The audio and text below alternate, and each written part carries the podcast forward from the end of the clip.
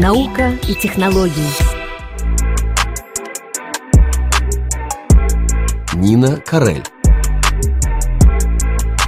50 лет прошло с момента самой первой высадки человека на Луну, но спутник Земли остается для нас загадкой, и ученые еще до конца не изучили состав собранных на Луне в ходе различных миссий образцов грунта. Во время авиакосмического салона Paris Air Show, который шел в Лебурже до 23 июня, представители космических агентств различных стран мира провели совещание по перспективам международного сотрудничества – Главной темой для них стало освоение Луны. Участвовать в миссии на Луну мечтает французский астронавт Тома Песке. Об этом он рассказал у микрофона РФИ. Марс, on sait bien que c'est le, c'est un peu le but ultime, c'est la quête du Graal de l'exploration spatiale pour l'instant à notre échelle. Марс, как мы знаем, сегодня стал на нашем уровне главной целью освоения космоса, своего рода поиском священного Грааля потому что у Марса много схожего с Землей. Там мы будем искать следы жизни или следы когда-то существовавшей жизни. Следы присутствия там в прошлом воды. Мы хотели бы узнать, почему воды на Марсе больше нет, и может ли такое же произойти на Земле? Euh,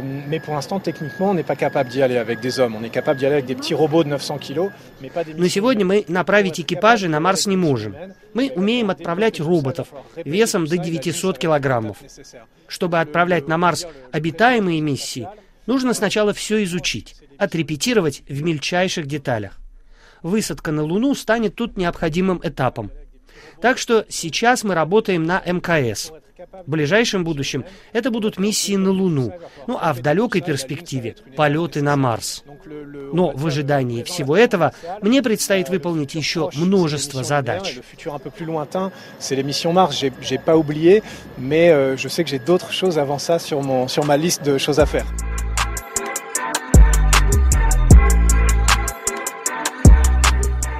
Тома Песке входит в пятерку самых популярных людей Франции. Особенная известность к нему пришла в 2017 году после 200-дневной миссии на борту Международной космической станции. Сейчас он снова готовится к миссии на рубеже 2020-2021 годов. МКС позволяет в частности изучать влияние космоса на организм человека. В ожидании точной даты начала этой миссии Тома Песке продолжает исследовательскую работу на Земле, используя накопленные в космосе знания.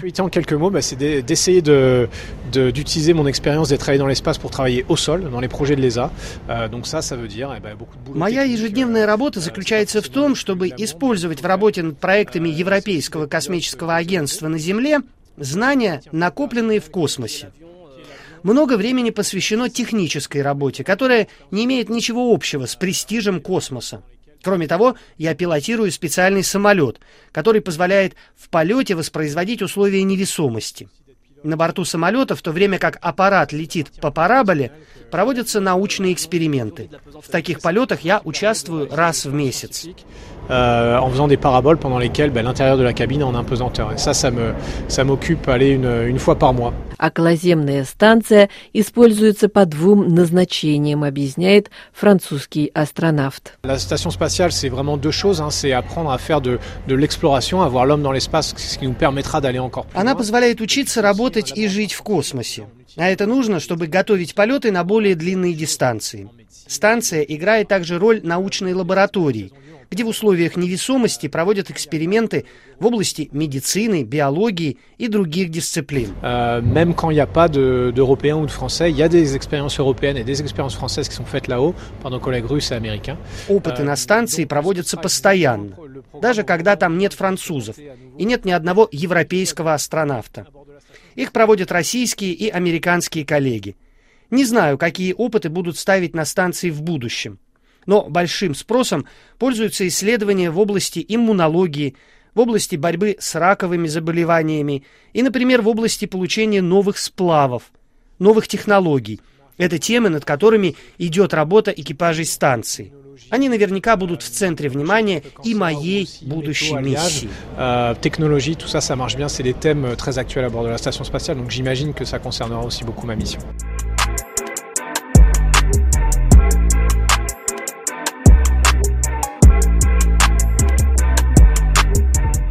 Полвека спустя после высадки на поверхность Луны первых астронавтов Нила Амстронга и База Олдрина американское космическое агентство НАСА объявило о намерении вернуться на Луну в 2024 году.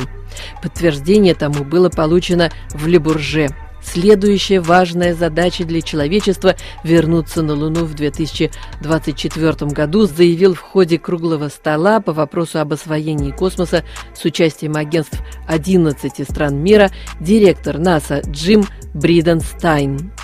Пять лет – очень короткий срок, но сегодня за это время подготовить миссию можно, сказал РФИ американский астронавт Чарльз Дюк, побывавший на Луне с миссией Аполлон-16 47 лет назад.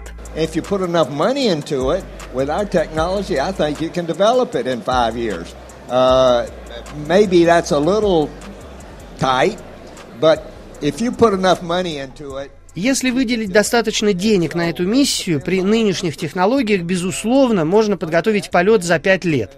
Сроки очень сжатые, но если иметь средства, то сделать это можно. Все зависит от американского конгресса.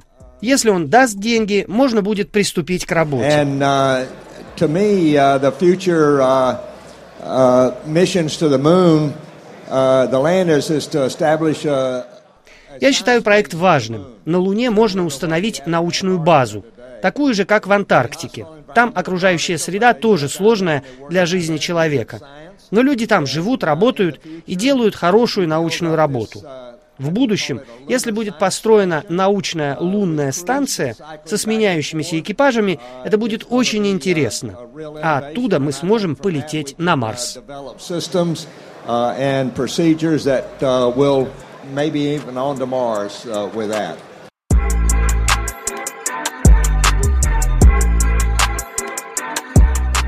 Круглый стол об освоении космоса проводился на Перес Эйр Шоу по инициативе французского национального центра космических исследований КНЕС. Кроме американцев и французов, в мероприятии участвовали еще представители девяти агентств, конечно же, ЕК, Европейского космического агентства, агентства России, Индии, Китая, Японии, Италии, Германии, Объединенных Арабских Эмиратов и Канады. Участники ставили вопрос о международной кооперации в целях экономии средств при подготовке дорогостоящих космических программ. Строительство базы на Луне представляется исследователям самым реалистичным проектом. Это самая близкая, самая доступная планета. Миссии на Луну уже совершались. Исследования позволяют предполагать, что на спутнике Земли может быть вода. Если эта информация подтвердится, это облегчит создание там внеземной рабочей базы. Но стремление опередить конкурентов в деле освоения Луны может сорвать планы международного сотрудничества.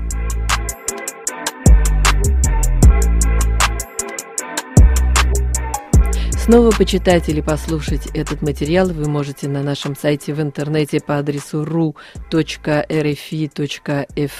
Отрывки из интервью Тома Песке и Чарльза Дюка Международному французскому радио озвучил Дмитрий Гусев.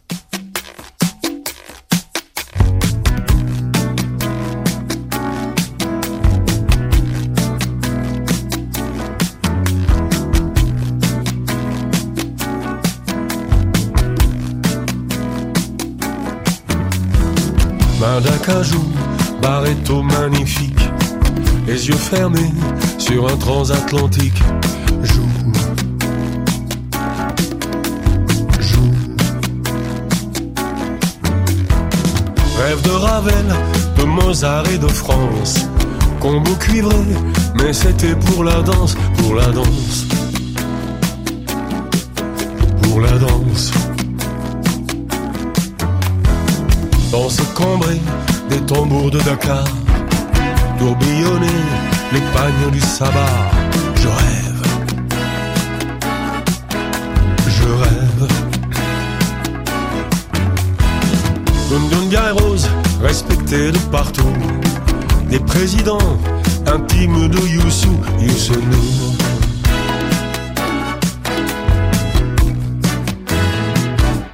Si jamais tu te casses si jamais tu te tires ailleurs. Si jamais tu te lasses de ma voix et de ma chaleur, si jamais tu t'en vas sans un mot douceur, je serai sur tes pas, je suivrai ton odeur, ton odeur.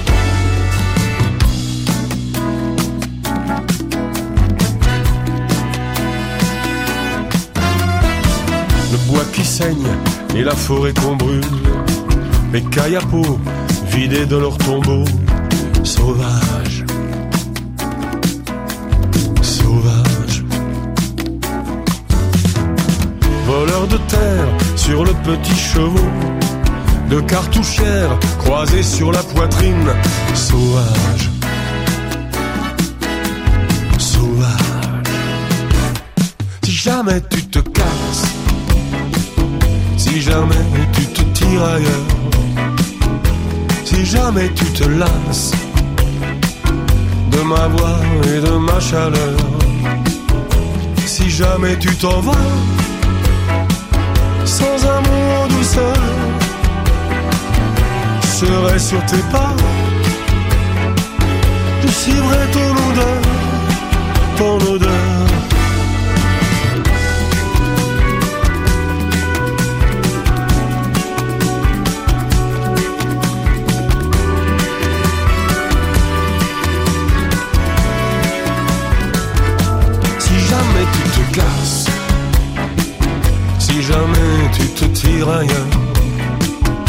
Si jamais tu te lasses de ma voix et de ma chaleur, si jamais tu t'en vas sans un mot douceur, je serai sur tes pas, suivrai ton odeur, ton odeur.